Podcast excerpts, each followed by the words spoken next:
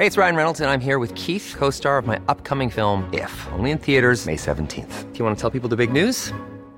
All right, I'll do it. Sign up now and you'll get unlimited for $15 a month in six months of Paramount Plus Essential Plan on us. Mintmobile.com slash switch. Upfront payment of $45 equivalent to $15 per month. Unlimited over 40 gigabytes per month. Face lower speeds. Videos at 480p. Active Mint customers by 531.24 get six months of Paramount Plus Essential Plan. Auto renews after six months. Offer ends May 31st, 2024. Separate Paramount Plus registration required. Terms and conditions apply if rated PG. Te lo cuento, te lo cuento. Tu dosis diaria de noticias. Al fin viernes y todos lo sabemos y lo sentimos. Bienvenidos a su dosis diaria de noticias con Te lo cuento, la última de esta semana. Soy Laura Gudiño y acompáñenme a ver qué es lo que está pasando en este mundo. Más verdades, más tragedia.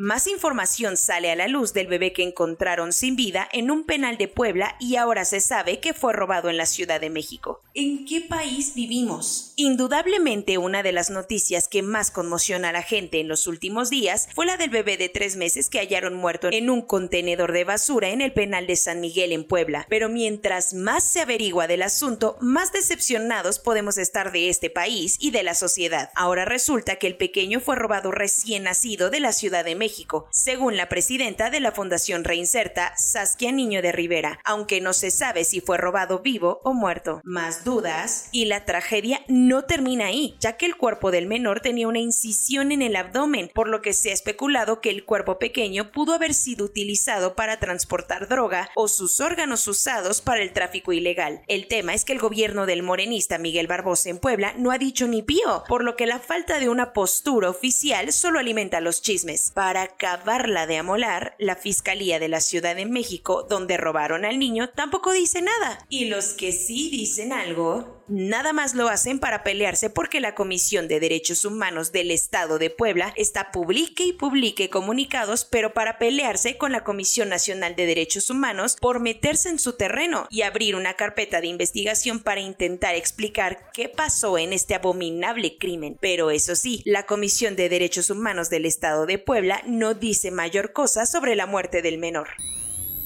Divino encubrimiento. Un informe independiente dio a conocer que el Papa emérito Benedicto XVI encubrió a cuatro sacerdotes que abusaron de menores entre 1977 y 1982. Cuando Joseph Ratzinger trabajó como arzobispo en Múnich por allá de 1977, muy probablemente permitió que cuatro de sus sacerdotes abusaran sexualmente de varios niños. Eso es lo que encontró la investigación independiente de un bufete de abogados que consta de 1700 páginas y que fue publicada ayer revelando muchos más casos de abusos contra menores por parte de la Iglesia. De los 497 testimonios salen acusados 173 curas, de los cuales al menos cuatro corresponden al tiempo en que Ratzinger era su jefe, antes de ser nombrado el Papa Benedicto XVI. Aún así, el ex Papa negó los señalamientos. Lo que es curioso es que quien mandó a hacer esta investigación fue la propia Arquidiócesis de Múnich, llevada actualmente por el cardenal Reinhard Marx, que al final tuvo que reconocer que por muchos años su iglesia se hizo de la vista gorda con los abusos que perpetraron contra niñas y niños. Justicia para Noemi y Julisa.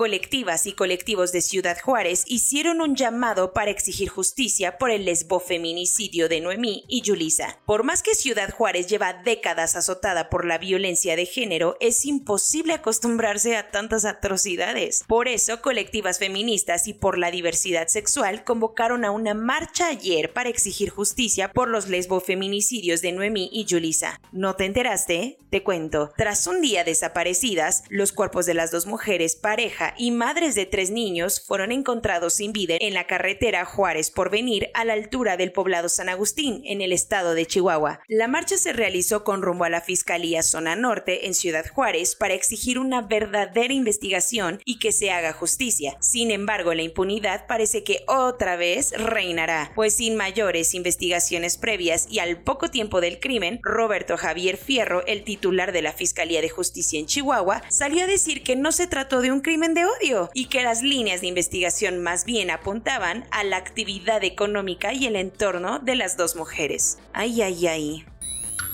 Cuentos cortos. En la Corte Interamericana de Derechos Humanos están bastante molestos con lo que el gobierno mexicano juzgó por allá del 2001 en relación a la muerte de la defensora de derechos humanos, Digna Ochoa. Y no es para menos, ya que el Tribunal Internacional determinó que la investigación estuvo bañada de irregularidades y sesgada por estereotipos de género, todo con tal de desacreditar a la víctima y cuestionar su credibilidad. La sentencia, publicada este miércoles, encontró a México responsable internacionalmente por las graves falencias que tuvieron lugar en el marco de la investigación. Ahora le ordenaron al gobierno mexicano tomar medidas de reparación y reabrir el caso. A quien ya le dieron castigo fue a uno de los involucrados en el caso de Ainara Suárez, la joven que fue víctima de una violación multitudinaria con una botella en 2018. El joven que aceptó su culpabilidad recibió tres años, siete meses y 18 días de castigo, siendo la tercera condena de prisión que llega por este caso. Y aunque no pisará la prisión debido a que cuando cometió el delito era menor de edad, tendrá que asistir a cursos de perspectiva de género, nuevas masculinidades, sexualidad y violencia contra mujeres en esos más de tres años que le fueron impuestos como condena tiraron árboles y ahora aplicaron la de mejor ya no joven. Supuestamente lo acababan en el 2023, ya talaron miles de árboles, pero el gobierno le sigue haciendo cambios a la ruta del tren Maya. Resulta que para poderlo acabar a tiempo, el tramo 5 de Cancún a Tulum ya no pasará por Playa del Carmen y en lugar de ser elevado irá al ras del piso, pues ya no hay tiempo de construir los puentes. Román Meyer Falcón, secretario de Desarrollo Agrario, Territorial y Urbano, dijo que no fue en balde la tala de miles de árboles en Playa del Carmen, lugar por el que ya ni pasará el tren.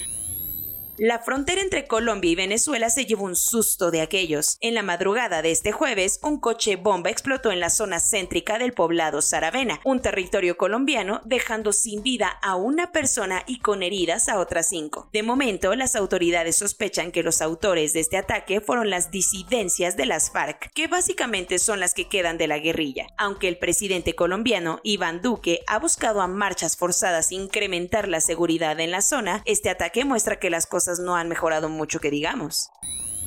¿Sabes lo que es el síndrome de La Habana? En 2018, 60% de los diplomáticos estadounidenses en Cuba reportaron que tenían misteriosos dolores de cabeza, vértigos, náuseas y demás padecimientos que cualquier turista en el Caribe podría tener en sus vacaciones. El caso es que esto fue objeto de morbo y hasta sospecharon que pudo haber sido un ataque sónico de Rusia y sus aliados. De verdad, no es broma. Ahora la CIA ya se puso seria y en un informe al que tuvo acceso de New York Times descartaron que estos síntomas fueran un complot y que fuera de broma bien pudo haber sido cansancio.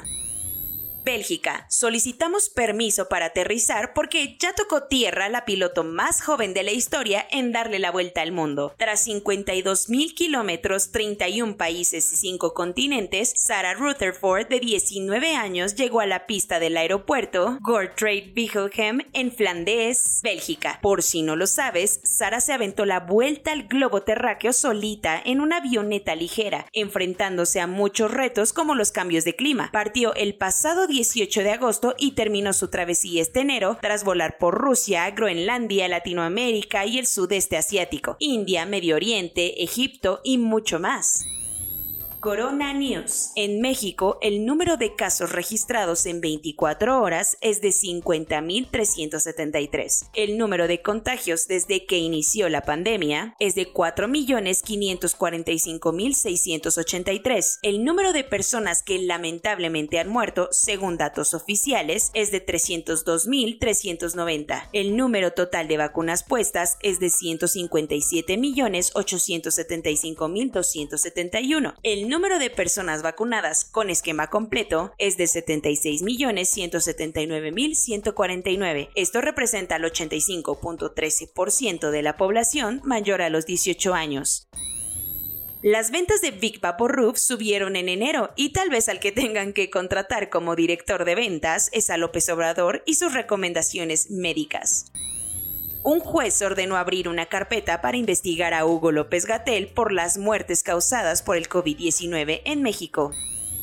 Noroña ya dio positivo a COVID-19 y de paso le llegaron las críticas porque se la pasa diciendo que es antivacunas y está en contra del uso del cubrebocas. Y también Alfredo del Mazo está contagiado. El gobernador del Estado de México informó que permanecerá aislado, al igual que el gobernador de Jalisco, Enrique Alfaro, quien dijo no tener síntomas. Por la propagación de Omicron, Australia Occidental decidió que mantendrá sus fronteras cerradas todavía más tiempo. Con tal de que todos se vacunen, Austria anunció la creación de una lotería solamente para personas vacunadas. Los contagios están bajando drásticamente en África, así lo anunció la OMS. Francia presentó un cronograma para levantar paulatinamente las restricciones por la pandemia de cara a sus elecciones que serán en abril. Y otros países también empezaron a aflojar algunas medidas. En Irlanda del Norte plantearon dar más espacio en las reuniones nocturnas. Por ejemplo, por su parte, en Tailandia reiniciarán un programa que facilita los viajes dentro del país, el cual se había suspendido en diciembre por el aumento de casos. Soy Laura Gudiño y esa fue su dosis diaria de noticias, la última de esta semana. Que tengan un excelente fin de semana. Nos vemos el lunes aquí en su podcast favorito, Te lo cuento.